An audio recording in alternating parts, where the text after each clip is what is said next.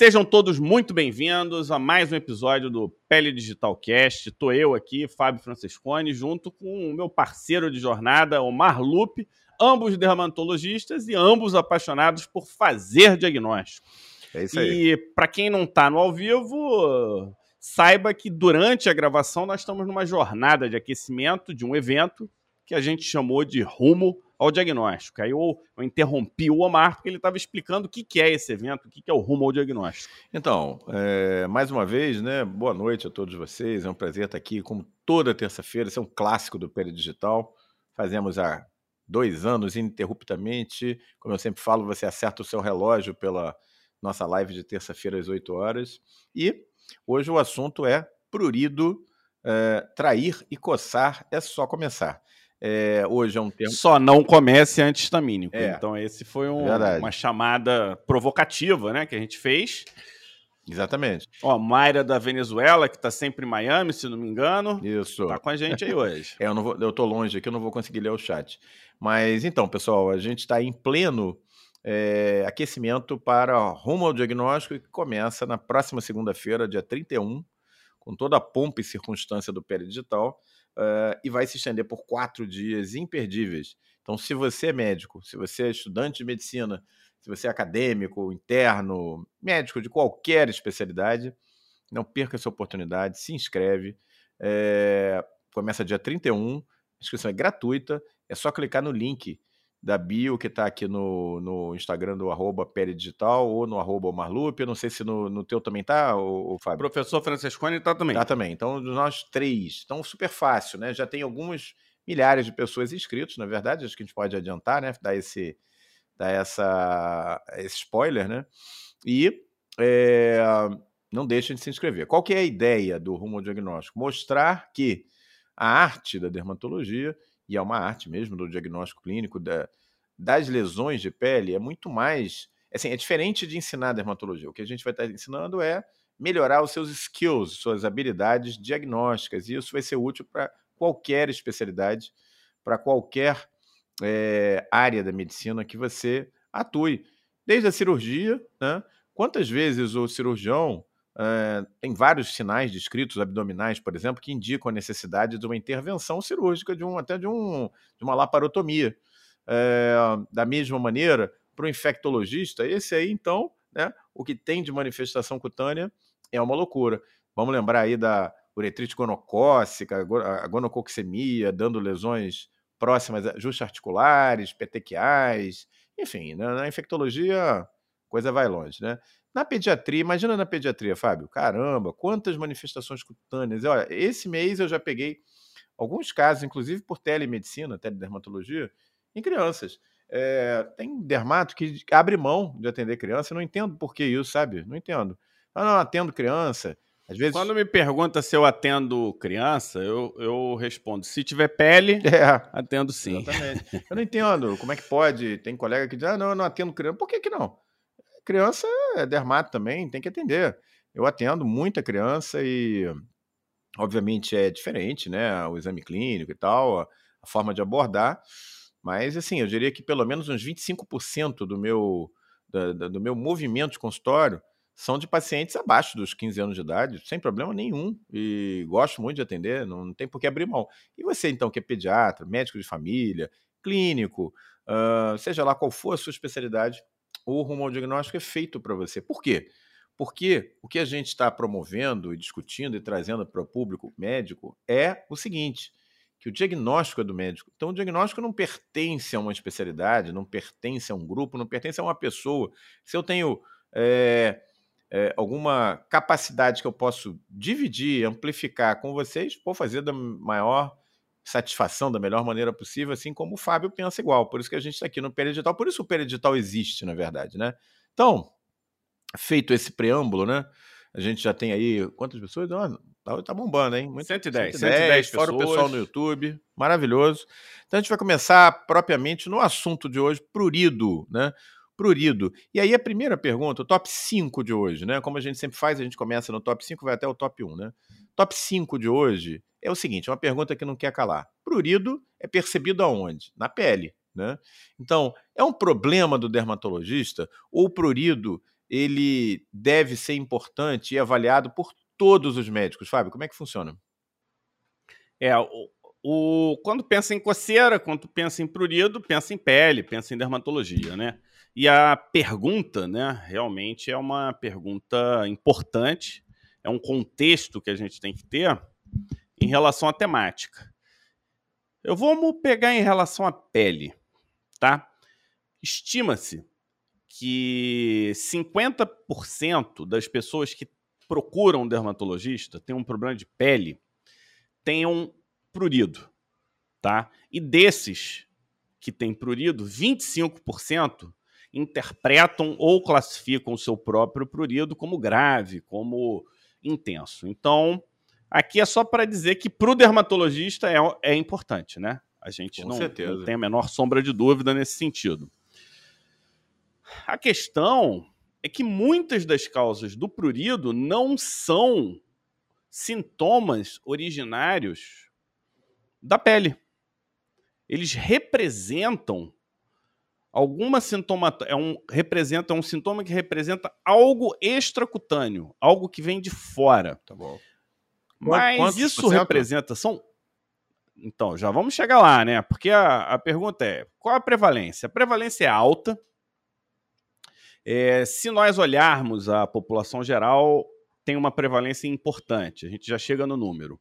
Agora, é particularmente importante para pacientes idosos e à medida que vai ficando mais idoso, essa importância vai ganhando peso, vai ganhando é, músculo, robustez, músculo, algo nesse sentido.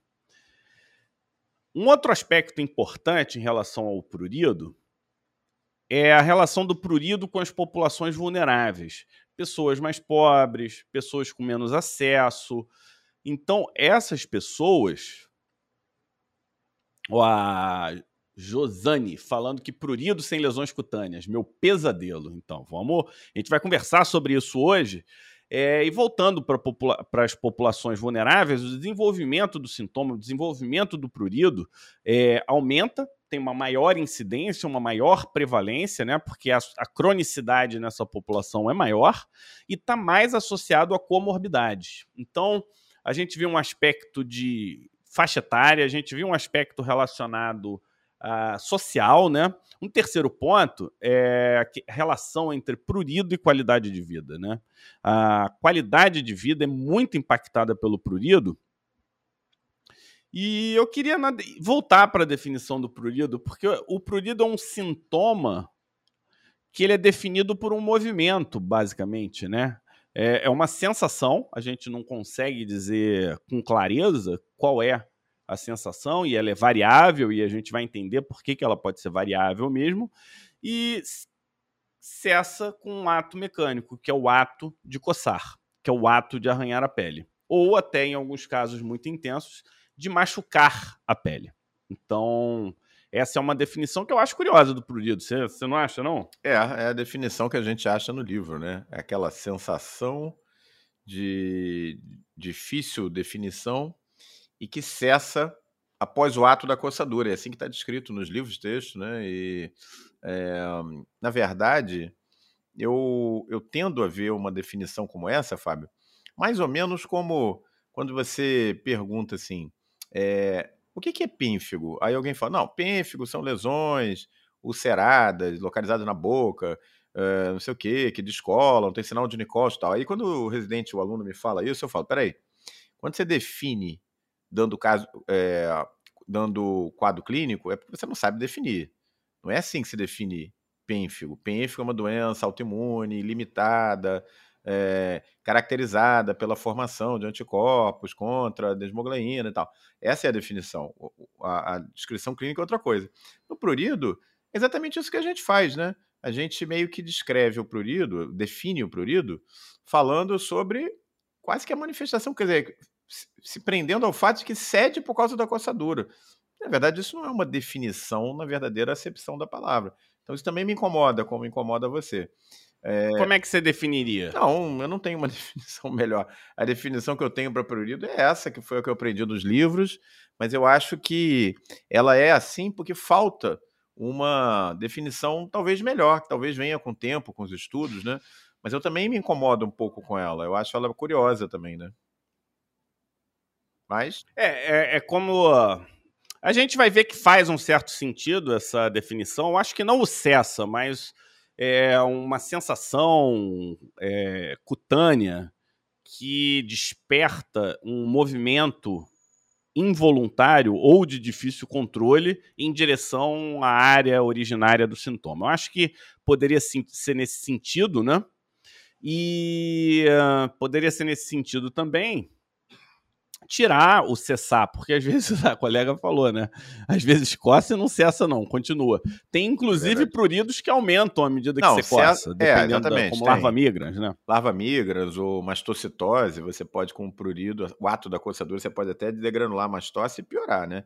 Mas assim, quando se fala que cessa, é porque dá uma sensação de alívio momentânea, não que vá cessar completamente, né?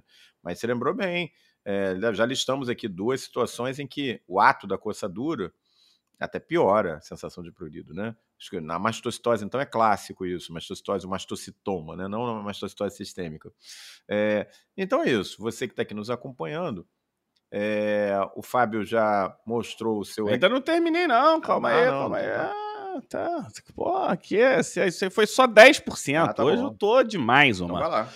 Considerando, ele é o, o prurido é considerado tão debilitante quanto uma dor crônica. Então, isso é um, é um ponto interessante para ser lembrado quando a gente fala do prurido crônico. E o prurido crônico, é lógico que isso é informação de um estudo, ele tem um impacto na qualidade de vida pior do que um paciente que desenvolve algum tipo de disfunção motora pós-AVE. Então, quem tem prurido crônico fica mais incomodado, tem uma percepção de piora na qualidade de vida mais intensa do que quando você tem uma disfunção motora após a VE. Lógico que aí a gente tem que contextualizar também para quem vier com faca na mão, porque é, vai variar. Isso é uma média, isso é um, é um estudo. Na população idosa, o prurido ele pode chegar a 20%, 25%, ou seja, de cada quatro, um vai ter o sintoma prurido. Muito, né? Muito. Né? Com aumento dessa prevalência ao avançar da idade. Quando a gente pega a população geral, é, estima-se algo entre 5% e 8% da população geral tem prurido. Então, de todas as causas, de todos os tipos, né? Na mulher, o prurido pode estar associado à gestação, né? E as grávidas, até 20% podem manifestar prurido durante a gestação. Então, esse é um outro ponto interessante. Eu achei um, um legal aqui em relação a aspecto racial, que a pele negra ela produz menos ceramida e tem uma perda transepidérmica de água maior, isso fisiologicamente falando.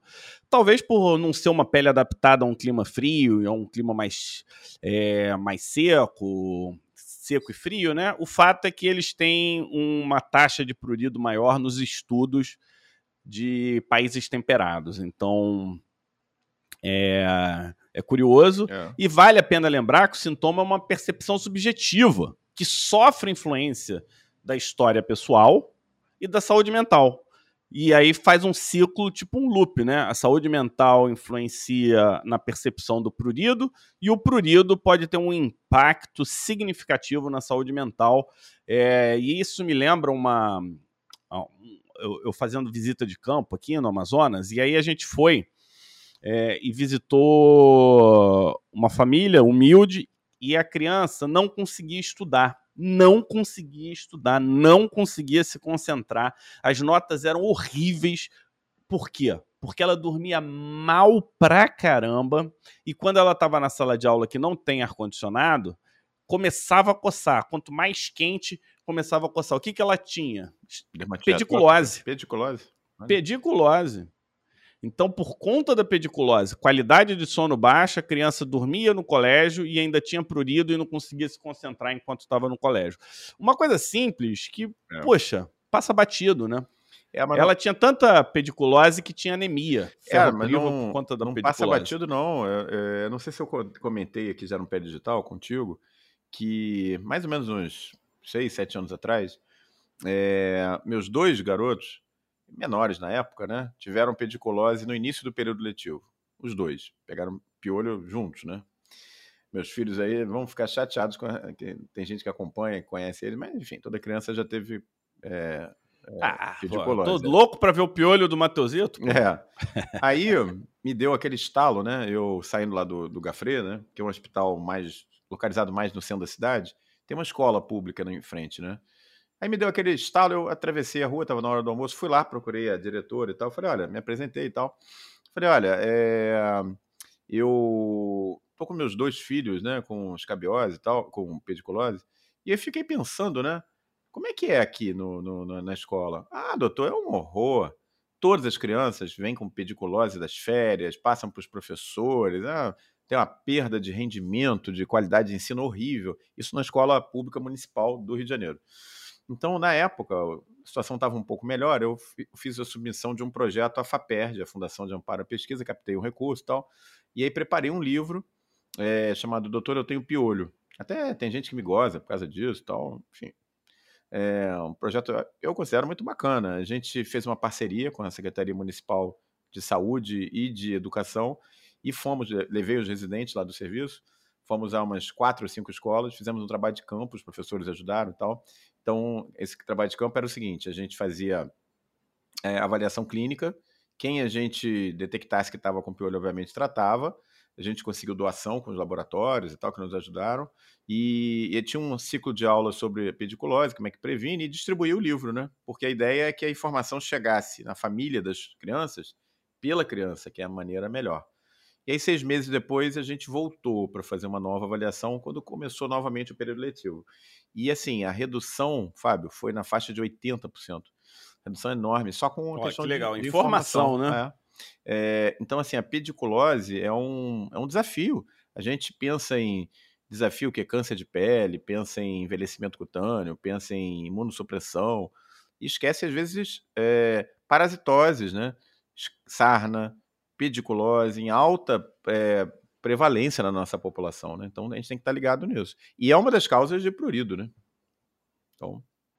Eu quero saber, depois de toda essa história que você contou, que eu contei, prurido, se você tivesse que responder, é do dermatologista ou é do médico com CRM no Brasil? Com certeza, né? pertence a todos nós médicos, né? E estudantes de medicina, no sentido amplo, né? médico interno, estudante de medicina. É, na verdade, é uma doença multifacetada, a gente vai ver agora durante a live. Ela, tudo bem, se manifesta na pele, mas ela é de causa neurológica, né? Então é uma doença que é, facilmente o neurologista pode dizer, olha, ela é minha também, e aí você vai ver as diversas causas, neoplasias podem dar, então também é do oncologista, e a doença hepática pode dar, então também é do hepatologista. Então, você está adiantando é, a live? Doença é renal, enfim. Então, na verdade, todo médico tem que estar tá ativo e vamos em frente, né? Porque a gente tem que tem um tempo limitado, né? O assunto é vibrante, a gente vai para o top 4. É, que é o seguinte: como é que a gente, na sua opinião, baseado na tua experiência profissional e tal, como é que a gente deve abordar o paciente com prurido. Ele é um paciente diferente do paciente com outra queixa? Não é? Tem uma forma de abordar própria? Como é que você faz, Fábio? É, eu, eu classifico o prurido como fazendo parte dos nobres sintomas da medicina. Então, prurido, dor, dispneia, para mim são os grandes sintomas da, da medicina e olha aí, impactante, assim hein, como os outros, impactante. a gente deve sim, deve ter uma linha de abordagem e uma linha de pensamento que nos direcione ao lugar certo. É, lembrando que o prurido ele é quase exclusivamente da pele, mas ele não é exclusivo da pele. Você pode ter prurido de semimucosa, né? Então, é, é, o prurido anal acho que é um bom exemplo nesse é. sentido. Você pode ter prurido vaginal, é, de mucosa, você pode ter de conjuntiva, você ah, pode é. ter de mucosa nasal e você pode ter de faringe também, né? De você boca prurido, nunca vi, né? faringe, né? Engraçado. É, boca não. Boca arde, mas não coça, é. né? E você até pode ter prurido laríngeo. Eu acho que não é tão comum, mas pode ter. Aquele pessoal que fica fazendo uns barulhos estranhos assim, mas. Avestruz, né? Fica parecendo avestruz. É. é. Já falamos que o prurido ele pode ser originário de forma exógena ou de forma endógena. Então, esse é um ponto é, interessante. A questão do áudio do Instagram sempre volta, né? A gente não tem controle sobre isso. E, além disso, um prurido, uma vez presente, ele pode sofrer influências de fatores desencadeantes e influências de percepção. E isso tem que estar no radar do, do colega na hora que for fazer essa abordagem, na hora que for montar a estrutura. Eu gosto sempre de lembrar que o prurido ele tem três níveis, né? Ele tem um nível cutâneo, ele tem um nível medular, né? E ele tem um nível cerebral. O nível cutâneo, o prurido ele nunca vem daquelas terminações elaboradas, ele sempre vem de terminações livres e podem ser fibras C, ou alfa-delta, lembrando que as fibras C são não mielinizadas e as alfa-delta são levemente mielinizadas. E quem quiser rever sobre as fibras e a classificação neural cutânea, a gente já tem um podcast sobre isso. A gente está ficando com uma biblioteca legal de tá, podcast, tá. né? A gente já falou que foi quando a gente falou do Nobel, sobre o Nobel desse ano que passou, que foi sobre a sensação de é, de calor e de frio. E aí a gente fez uma revisão sobre os tipos de fibra. O segundo nível é medular, mais especificamente radicular, corno posterior, gânglio da raiz dorsal, e ele ali é uma comunicação que ele faz uma via dupla. Ele se comunica com a pele, leva o que a pele tem para o sistema nervoso, lá para o cérebro, e ele leva do cérebro para a pele. E a partir dele pode, em momentos patológicos, principalmente, mandar sinal ou para a pele e ou para o sistema nervoso central. A Grace está lembrando. Você sabe da, como eu fiz a revisão para hoje, Omar? Como? Além do artigo de revisão que eu peguei aqui, Não. eu fui na aula ah, da. Como é? Heloísa, né? Helena. Helena. Helena. Fui para fui a aula da Helena, que está muito boa. Grace, que está lembrando aqui, a aula dela é espetacular. Ela vai voltar da aula no curso, tá, Grace? Ela volta da aula. Já agora. uma nova aula atualizada, é, né? Ah, sim, porque agora ela vai defender a tese. Ó, o Renato com a gente aí, dando boa noite. E pele, radicular, e o terceiro é o cérebro. Você sabe quantos locais, assim, é, não estou falando de pontinhos, mas áreas cerebrais, da anatomia cerebral, podem estar envolvidas na sensação do prurido? Não. Quantas? 17. 17 áreas e ela com nove tipos de influência a própria percepção de coceira, percepção do tipo de prurido, localização do prurido, percepção do nível do estímulo e a motivação que, que isso causa. Tem um outro centro que é para coceira, ou seja, vai, vai variar, de decisão, de percepção desagradável, sistema de recompensa e prazer e associação com estresse emocional. Então, a, a, complexidade cortical do prurido é muito, muito, muito, muito grande. E quem acha que prurido é uma coisa, Omar, definitivamente tem que precisa ler de novo o, o assunto. É, tem que ler de novo é. o assunto ou acompanhar nossas lives, nosso material aqui no Pera Digital, né? Gente, olha só que loucura, né? Olha a revisão. O Fábio vai terminar aí, calma, eu sei. Mas olha que revisão completa, bem legal, de uma forma leve, né? Você pode estar ouvindo no teu rádio do carro, é, pode acessar pelo Spotify, pode pegar no plantão, no, no tempinho que você tenha livre, pode estar na rede lá lendo negócio, bota lá o Fábio falando de prurido. Muito legal o Pé Digital trazer esse tipo de informação para você dessa maneira, né? Então vai lá, complementa, Fábio. É, como é que a gente tem que abordar, então, o paciente prurido? Entendendo isso, a gente tem que fazer a primeira classificação, agudo ou crônico. E o número mágico aí são seis semanas, né? Prurido agudo, até seis semanas. Que nem urticária, então. Prurido né? crônico. Que nem urticária, é. seis semanas. Número mágico. Tá bom.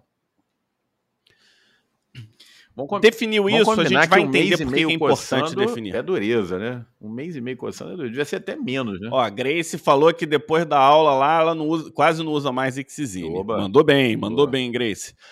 Ó, o prurido dermatológico. Aí você pega um, um quadro de prurido, você tem que definir: ele é dermatológico ou não dermatológico?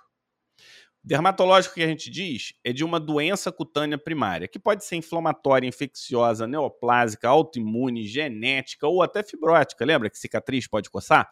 Então, é, esse, é um, esse é um aspecto. O ó, Lu Day by Day tá com a gente de novo aqui. É PDcast, lá no Spotify ou na, no, no iTunes da Apple. Acesso é livre, tá aberto. Vocês podem ouvir à vontade. E aí, sendo um prurido não dermatológico, ele pode ser um prurido com a pele limpa ou um prurido sistêmico com repercussão dermatológica, né? E aí, é, eu acho que essa é a grande divisão que você faz diante de uma pessoa que chega com uma queixa de prurido. Um, um, um ponto de atenção aqui, antes da gente ir para o top 3, é que ocasionalmente você pode ter dermatoses cinedermato. Dá para dizer isso? Então você, por exemplo, clássico no idoso é o penfigoide bolhoso com lesão subclínica. Você é. não tem é, a lesão do penfigoide, mas você já tem o substrato inflamatório do penfigoide. E no, e no prurido, gravídico também, né? Na imunofluorescência. É, né? no prurido gravídico é, indireta. Então esse é um, é um exemplo. É prurido gravídico. Linfoma também, né? Linfoma. Às vezes o linfoma, você pega o prurido, biopsia a pele já tem infiltrado linfomatoso ali. É verdade. O... Bom, essa, esse top 4 de hoje, como é que você aborda o paciente com Eu prurido? Tô, tô sem seu áudio no Insta. Tá sem o meu... Peraí. Pronto, voltou. É... Esse top 4 que o Fábio acabou de abordar, como é que você aborda o paciente, ele conversa, pessoal, e por isso essa live hoje, intimamente com o quê? Com o que a gente está trazendo de rumo ao diagnóstico, né? Que vai ser começando no dia 31, porque é, essa, esse mapa mental né, de como abordar o paciente com prurido, que é fundamental se você vai é, é, efetivamente avaliá-lo e tentar ajudar esse paciente a fazer o diagnóstico do prurido. Se você não tem isso, né? Então, é, por, por, por isso nós colocamos aqui hoje, o Fábio já destacou que o prurido, junto com a dor, né? E a dispneia são achados fundamentais e que ele classifica como achados nobres, vamos dizer assim, né, no exame clínico, e tem que ser mesmo, né? Então conversam diretamente com o rumo ao diagnóstico. E aí vamos seguir, né? Top 3 de hoje. É... Causas sistêmicas de prurido. Quando a gente fala de prurido, obviamente a gente pensa logo em escabiose, pediculose, algumas delas a gente já discutiu. Mas quando a gente vai para as causas sistêmicas, é... ou seja, a pergunta é: o exame da pele e avaliação do prurido podem levar a gente a fazer diagnóstico de doença sistêmica subjacente? Esse é um assunto fantástico, né? Vai lá, Fábio. É, e como a colega no início da live comentou, às vezes tira a gente da zona de conforto.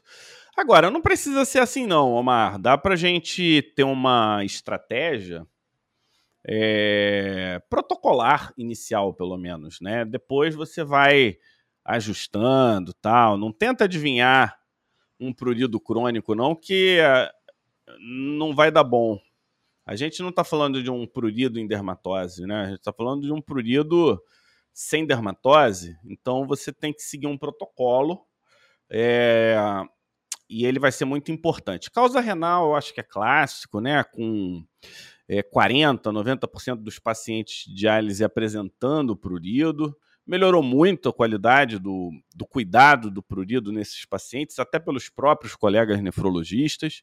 É, pode ser pela neuropatia urêmica, pode ser pelo falta de balanço entre os receptores opioides, né, entre o Mi e o kappa opioide, e aí um ele estimula o prurido e o outro inibe o prurido. Então o receptor é, Mi ele ativa o prurido e o kappa ele inibe o prurido. Então, quando você diminui um, aumenta o outro, você vai colocando a balança a favor do prurido. E o hiperparatireoidismo é uma causa clássica de, de prurido. Lembrando que eles frequentam hemodiálise, e eu recebi recentemente um paciente que ele tinha os dois, um prurido urêmico e escabiose. Oh. E aí, é, tá o, você trata a escabiose, e aí ele continua com prurido. O paciente está sempre no e hospital, aí depois né? você vai lá e... É, tá sempre no hospital, é. aumenta o risco. Então, só lembrar. né? Tá certo. É, fica ligado, tá certo. Acho que uma outra causa comum são as causas hepatobiliares, a gente diz hepática, mas é mais colestática, na grande maioria das vezes. Lembrando que colestático não precisa ter aumento de bilirrubina e classicamente é prurido palmo plantar noturno, que inicialmente e aí vai progredindo para outras áreas. Acúmulo de sais biliares relacionado aos próprios sais, ácido lisofosfatídico, a bilirrubina, e o aumento da atividade de receptor miopioide. Então, mo mostrando que não precisa ter aumento de bilirrubina. É, eles ativam né, os nervos periféricos e causariam, seriam um início da, do prurido. Tem causas endocrinológicas, o diabetes, né, com a neuropatia e aumento de dermatofitose, às vezes é uma dermatofitose não inflamatória, que fica só uma descamação leve e aí clinicamente pode passar despercebido. Então, eu acho que a dica de ir atrás da dermatofitose é legal. Prurido vulvar e prurido de couro cabeludo estão associados a diabetes, nem todo mundo concorda, mas se tem um prurido vulvar, tem um prurido de couro cabeludo, descarta. É tão fácil descartar, né? Verdade. Então, doenças da tireoide, tanto hiper quanto hipo, podem evoluir com prurido. As doenças reumatológicas, muito comuns, mas eu queria dar um destaque para dermatomiosite, tá?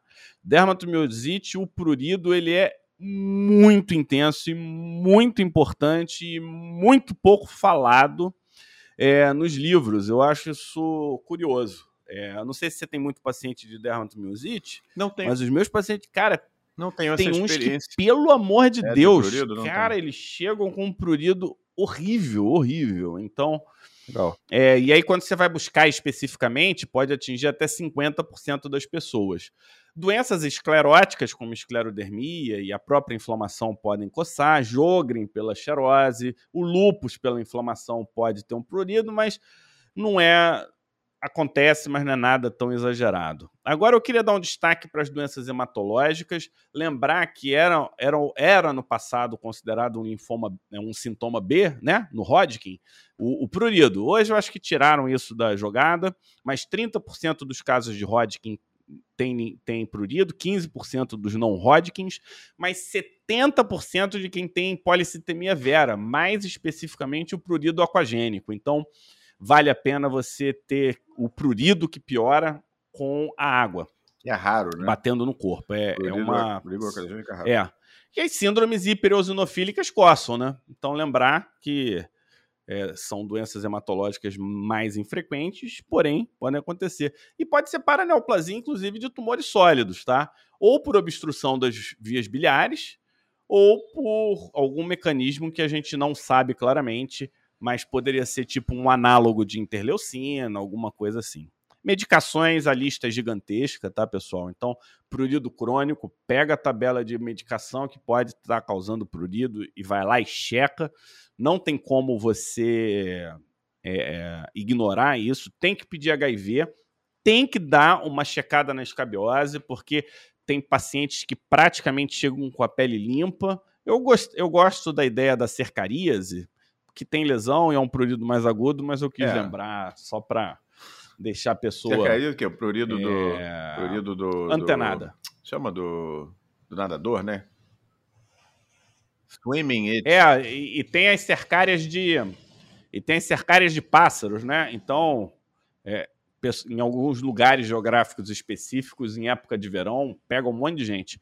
Parece um quadro de é, prurigo, né? Exatamente. É, de prurigo agudo. Você vai ver, né? Anemia. A pápula vai ver. É. Anemia ferropriva, exposição a metais pesados como cádmio e chumbo, são coisas mais profissionais, mais específicas.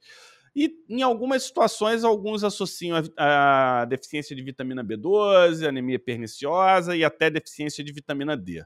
Então, esse é um são o que a gente chama de miscelânea. Agora eu queria dar uma parada em neuro, neuropático pode corresponder a entre 8 e 10% de todos os pruridos crônicos. E aí elas podem ser radiculares, e, e aí entra também pós-zoster, pós né? Pode ser síndrome do trigêmeo, eventos vasculares encefálicos podem ter sequela é, o prurido, infecções do sistema nervoso central, não é tão comum o prurido sozinho, mas pode se manifestar, e neuropatias outras podem ter prurido, né? Olha aqui a colega falando que já fez um diagnóstico de câncer de pulmão por conta de um prurido é. paraneoplásico. E só para finalizar, Omar, psicogênico, tá? Então você pode ter ansiedade e depressão, tanto levando como sendo causada pelo prurido, psicose, desordens somáticas monossintomáticas, dermatite artefata, desordem obsessiva compulsiva, escoriação neurótica.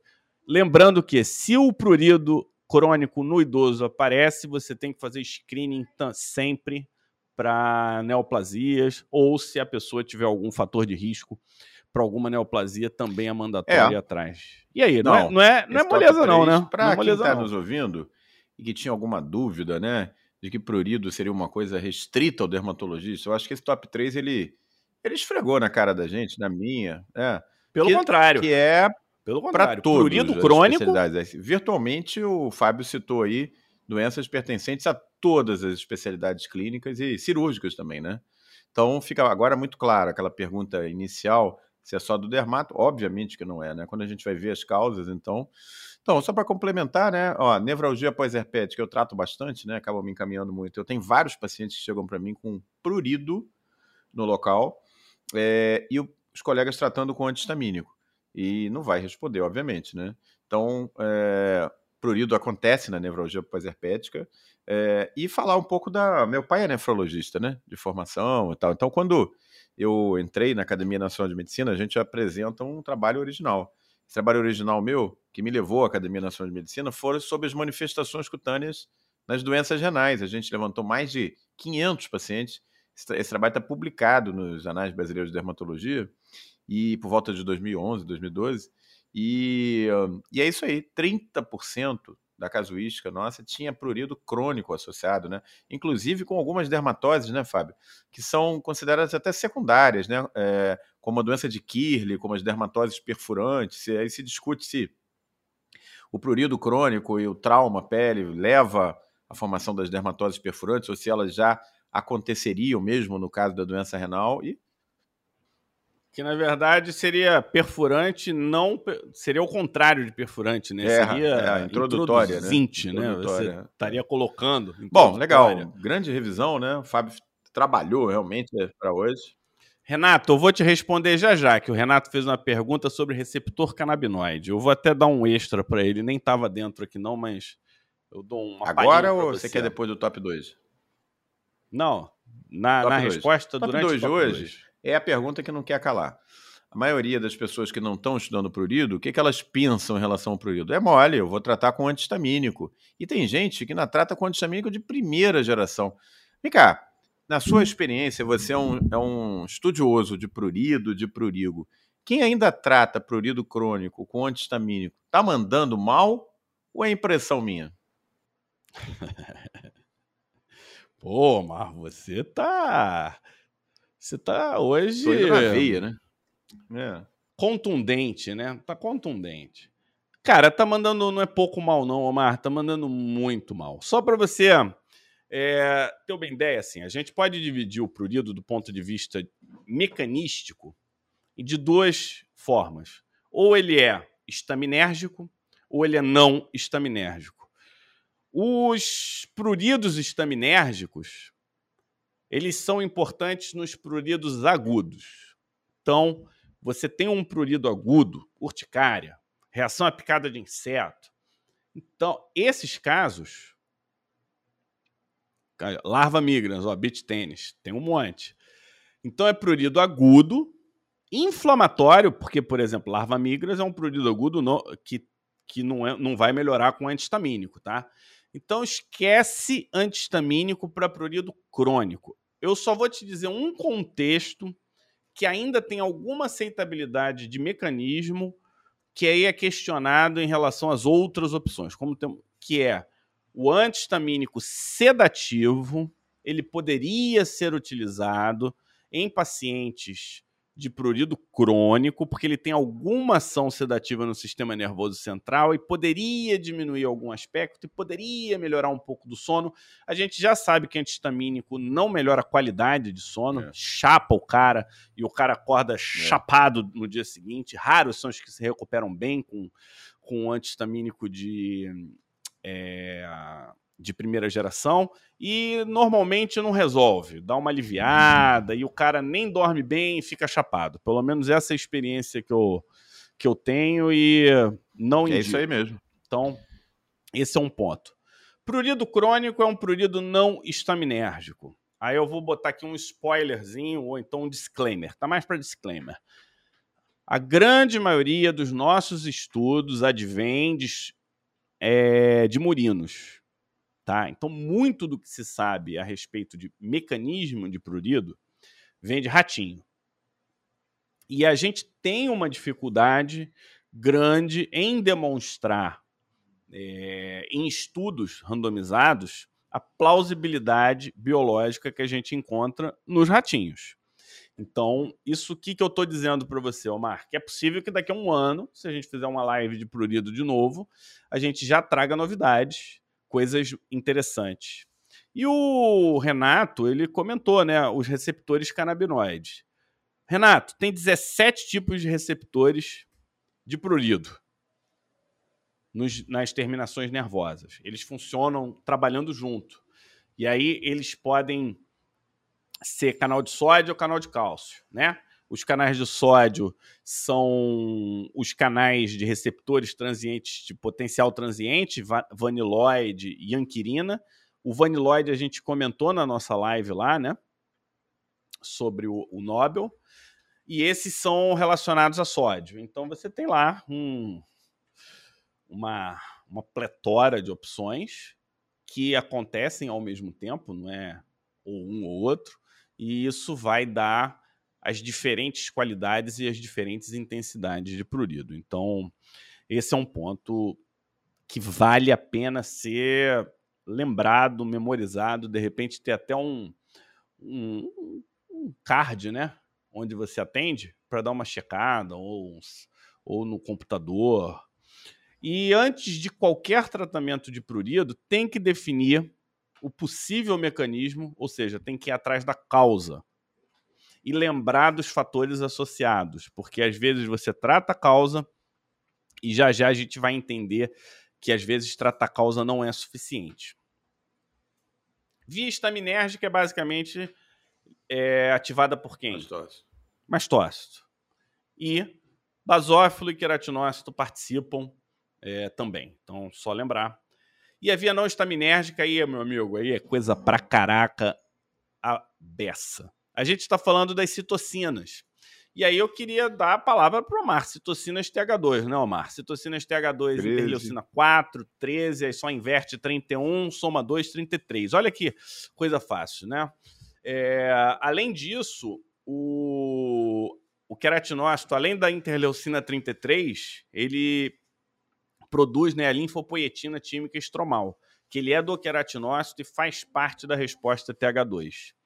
É, pode ser que parte dessas citocinas estejam relacionadas ao prurido urêmico e, e esse eles agem naqueles receptores é, vaniloide que usam, os que usam os, as vias de transmissão JAK, STAT. Então isso começa a mostrar o porquê que quando você trata com JAK, STAT, tem uma melhora absurda é, do prurido, é. né? Não é isso que está acontecendo? É isso, é isso aí, tá uma revolução na dermatite atópica, né? A gente tem aí já é, imunobiológicos que bloqueiam o IL-5 e IL-13 com excelente resultado, mas alguns pacientes, Fábio, melhoram muito da pele, mas o prurido não melhora tanto. Então, a gente está atrás aí de alguma medicação que tem uma ação para prurido mais intensa. E aí está chegando o bloqueador de L31, né, o nemolizumab, e a chegada agora, eu já tenho dois pacientes fazendo inibidor de JAK para dermatite atópica. Sensacional o resultado para prurido, que era um, um problema ainda com o, o do Pilumab, né? Assim, ele melhora muito a pele, Desculpa, mas é, às vezes o prurido ainda, ainda persiste, né? Então, a gente tem visto esse resultado de uma forma muito eficaz, né? E como eu já comento, né, há muito tempo eu já não praticamente não prescrevo mais antihistamínico em dermatite atópica. Eu faço um ambulatório só disso, né? Eu já não uso mais, eu uso medicação de ação central, eu uso mirtazapina, doxepina, mas eu quase não uso mais antihistamínico. E todos os pacientes que vêm para o meu ambulatório vêm carregados de antihistamínico, H1, H2, só H1.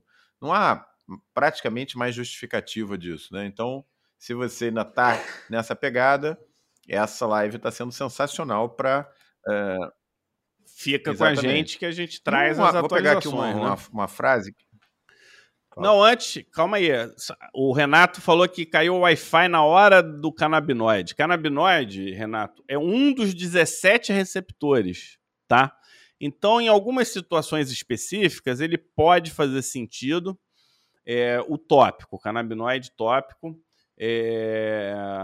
Agora, muito pouca experiência, assim, né, para você fazer uma indicação formal, né? formal. Acredito que vai ser uma área da medicina que vai crescer bastante, porque tem muito receptor canabinoide é. no sistema nervoso central. Então pode ser que faça sentido para alguns perfis de paciente, né? Você viu que o Omar muito. usa muita mirtazapina. Antipsicótico, então, né? Na verdade é um antipsicótico. É... Que é um antipsicótico, tem ação no sistema nervoso central. É o, Ó, o pessoal é. quer tratamento. Mas olha só, eu vou pegar uma frase aqui que o Fábio soltou no meio da, do comentário dele desse top 2 sobre a questão do, do antistamínico, que a, ele, ele foi muito preciso no comentário, né? Que a correta indicação do tratamento depende da causa subjacente, ou seja, depende do diagnóstico. E aí, reforçar o convite para vocês para participar do Rumo ao Diagnóstico, que começa quando? Começa na segunda-feira, dia 31. São quatro aulas, é gratuito. Basta você clicar no link que está no perfil do Instagram do Pere Digital, meu e do Fábio. Qualquer um dos três leva você à inscrição. É, fica ligado com a gente aí, porque vai ser imperdível. Dia 31 começa. E aí, pessoal, estamos na reta final. Ah, que peninha, porque o assunto tá bom. Temos Não, o top calma 1. aí, calma aí, Omar. Não, você vamos... acha que já. Ah, você vai fazer Antes um extra agora? 1? Vai lá. Tem. É, porque a gente só falou de citocina TH2. Tem as citocinas TH17, que justifica, por exemplo, o né? prurido né? na psoríase. E justifica o prurido aonde? No prurigo nodular, que tem o IL-22, inclusive IL-22 circulante. Neuropeptídeo, substância P, proteína gene regulatória de calcitonina, que estimula também a inflamação a partir do, do nervo, ou seja, ele a inflamação ativa o nervo e o nervo ativa a inflamação, mostrando aqui uma comunicação entre citocinas, entre sistema nervoso periférico, órgão é, parênquima, né? cutâneo e sistema nervoso central. A gente tem proteases como calicreína, triptase, tripsina, catepsina. Inclusive, antigamente se fazia muito estudo, né? Você injetava tripsina, você fazia assim, fazia assado. É, o que, onde eu quero chegar nesse, nesse ponto? Que hoje o prurido, por isso que ele está no curso de imunodermatologia, ele não é um sintoma apenas, ele é uma ele é um resultado de uma comunicação parênquima, imuno, células imunológicas e sistema nervoso central barra periférico. Realmente é muito complexo e desafiador e estimulante, difícil, né? Porque mostra a importância da, Não, dos difícil. estudos, né? Ó, o pessoal tá falando doxepina, antistamínico comum. Não dá pra não, gente é, falar de tratamento é aberto, não, é até porque, é realmente Hoje a gente não pode ficar falando muito de na live. Eu, eu, vou até falar que se a gente falasse de tratamento de prurido aberto, o pessoal não ia pegar Verdade. nada. Não, assim, e, a, e, a, medicação é, controlada. É tão né? complicado. Mas é só, só para complementar, né, ainda é. no perfil TH2, o, o, o penfigode bolhoso, né? Muitos casos agora sendo tratados de penfigode bolhoso com é, imunobiológicos de, é, de bloqueio de perfil TH2, como o do Pilumab, com ótimo resultado, né? Mostrando aí o, essa ação importante aí do, da, na, do perfil TH2 no prurido. Ó, Renato, para você, ó, o pessoal usa é, canabinoide tópico em eczema esteatótico, N-palmitoil-letanolamina. Não tenho a menor experiência, nunca usei na minha vida, mas eu peguei aqui para registrar. Já você e o Renato vão acabar abrindo aí uma, uma plantação de cannabis aí só para tratar os pacientes de prurito e vão ficar trocando figurinha. O Renato, vamos perguntar aqui para o Fábio a pergunta o top 1 de hoje, que não pode deixar de ser perguntado. Depois, primeiro, parabenizar o, o, o Fábio, que está ficando bom para caramba nisso. Em 50 minutos, ele, 50 e poucos minutos, ele fez um super resumo de um assunto muito complexo, né? E, pessoal, depois dessa super revisão, vamos perguntar para o Fábio quais são os destaques que a gente tem que levar em mente. Aquilo que a gente não pode esquecer, que é o supra-sumo da nossa aula de hoje, nossa live de hoje. É, dessa vez a gente fez um review, porque como é um assunto relativamente complexo, acho que vale a pena, né, a gente pontuar é, os pontos chaves. Primeira coisa que você tem que fazer diante de um paciente de prurido, Omar, crônico agudo. Acho que essa é uma pergunta é, base que divisora de águas, tá? Com uma observação, não confunda prurido agudo intermitente com prurido crônico. E isso pode gerar confusão para algumas pessoas. Então, a pessoa tem um prurido agudo que vem e passa. Dá um tempo, ela tem de novo aquele determinado estímulo agudo que vem e que passa. Isso é diferente daquele estímulo que se mantém e só muda a intensidade, está melhor ou está pior. Eu acho que isso é um ponto importante, né? Com certeza. Reconhecer e classificar é normalmente a chave para você começar a resolver a questão diagnóstica na, sua cabeça. Segundo ponto é determinar se o prurido é de origem cutânea. E aí vem o. De novo, a gente tem que estar atento. Lesão de pele não significa que o prurido é cutâneo. Significa que tem lesão na pele. Então você tem que saber identificar se aquela determinada lesão ela é secundária ao processo de prurido ou se ela é a causadora do processo de prurido. Lembrando que uma lesão causadora de prurido pode se tornar secundária e aí confunde as pessoas e vice-versa. Daí a necessidade do rumo ao diagnóstico e a metodologia Dermato Expert para quem não consegue diferenciar essas duas situações, né? Vi, vi, vi, não, não sei se você me ouviu. Vi, vi tava... perfeitamente, é isso aí. Reforçar o convite, né, para vocês, para o rumo ao diagnóstico, que, como a gente já falou algumas vezes aqui, mas nunca é demais lembrar. Ó, temos então, um ortopedista galera, hoje. Vamos juntos. Valeu! É, se inscrevam, né? Pelo link nosso, do meu Instagram, do Instagram do Fábio, do Instagram do Pele Digital, é gratuito. São quatro aulas imperdíveis sobre como funciona uh, o processo diagnóstico, né? Quando se refere ao diagnóstico da pele. Outro ponto importante aqui, agradecer a Kelly que está ansiosa para as aulas. A, a, gente preparou um material legal mesmo. É, os casos eles têm que ser investigados. Não saiam fazendo teste terapêutico de prurigo, de prurido. Não teste terapêutica, porque é difícil tratar com diagnóstico. Sem diagnóstico é furada total e absoluta. É isso aí. Lembrar o conceito de prurido crônico idiopático, tá? E o prurido crônico idiopático, ele pode ter um perfil TH2 inflamatório, que está associado à imunossenescência.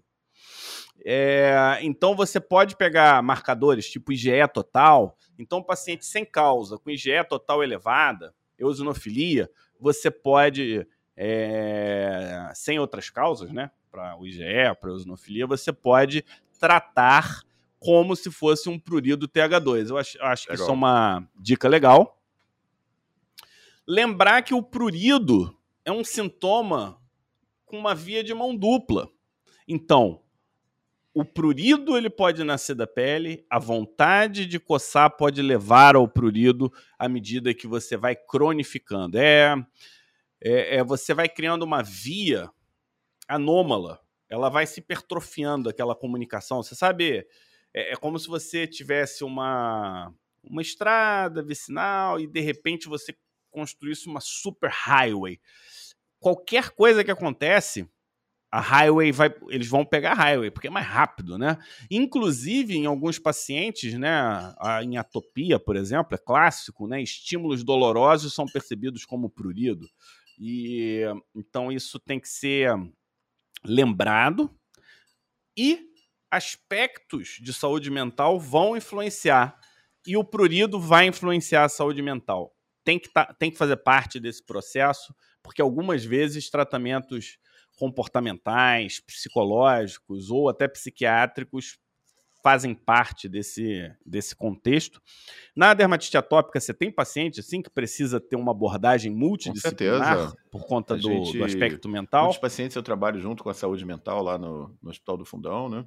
E é fundamental. Eu acho que é isso aí mesmo. Existe um aspecto de neuro é, modulação aí de, de, de, de, reforço né, de determinadas fibras relacionadas ao prurido, de é, lesões repetitivas, né? Imagina, a criança que tem dermatite atópica, muitas vezes ela chega ali se coçando é, há 20 anos, ela já faz aquilo ali sem pensar, né? Então, por isso que, às vezes, a, o uso do antipsicótico é fundamental. E a gente trabalha muito com a saúde mental, em parceria com a gente, e realmente dá ótimos resultados nos casos mais difíceis. O Amilcar está aí com a gente, falando que a live foi bem orientadora, Kátia gostou e esse é o nosso objetivo, a gente poder simplificar quando a gente puder. Um tema que é desafiador, sim. Não achem que quando vem um prurido crônico a investigar, a gente olha assim, ah, já vai saber do que se trata. Não, você tem que seguir critérios claros, você tem que seguir um, uma sequência lógica e vou te falar, Omar, nos tratamentos eu abro o up-to-date, que é o que eu mais gosto, tá? Mas não precisa ser. Eu abro o up-to-date e, e faço a escolha baseado no que está lá, quando não é uma doença que eu Verdade. atendo todo dia, entendeu? Quando não é uma doença que eu tenho mais intimidade. Então, nesse sentido, agradecer a presença de todos, estimular a participação do rumo ao diagnóstico, chama os amigos. Gostei de saber que tem um colega ortopedista. E né, esse lance de caixinha aqui na, é nossa, é. na nossa praia, não. Aqui é medicina para médico. Então, se você é médico, gosta de medicina e acha que a pele pode te ajudar de alguma forma, ou que é o raciocínio de dois dermatologistas podem te ajudar é, a clarificar uma perspectiva diferente, o lugar é esse. É aqui com a gente. E quem está com a gente no podcast, recomende para os amigos, lembre de marcar, assim que sair um novo episódio você vai ser avisado e por aí vai. Já temos o tema da próxima semana? Não, não ainda não. Ainda é, não, né? Tem, é, em é, breve a gente convidar vocês para então. continuar no nosso esquenta para o rumo ao diagnóstico, que está sendo todos os dias às 13 e às 20 horas, amanhã não vai ser diferente, e amanhã à noite nós vamos ter uma super convidada, né, que é a Nebraska, nossa super parceira aqui no Digital, que vem falar um pouquinho sobre como uh, o Digital atuou e ajuda e, e impacta, é, espero que positivamente, né? A vida profissional dela. Não percam amanhã às 8 horas. É, e, e às 13, qual que é o tema amanhã, Fábio? Você lembra de cabeça, não? O, você tem aí? Não lembro aqui, mas eu consigo ver já já, se você der uma... É, é. Então, enquanto o Fábio vai pegar essa informação aqui isolada, eu queria mais uma vez agradecer a todos vocês aqui a participação, o prestígio de estar aqui com a gente, 200 pessoas o tempo todo com a gente no, no Insta e agora também no YouTube. Dizer que é sempre um prazer, a gente prepara com todo carinho esses temas que imaginamos que seja de utilidade para você, né? Conseguiu pegar aí qual é o tema, Fábio? Vai lá. Consegui. O tema de amanhã é Você precisa classificar Boa. a pele assim. Então tá bom. É, pessoal, se cuidem, uma boa noite. Fábio, parabéns mais uma vez e tamo junto. Amanhã estamos aí com vocês, 13 e 20 horas, não percam, tá?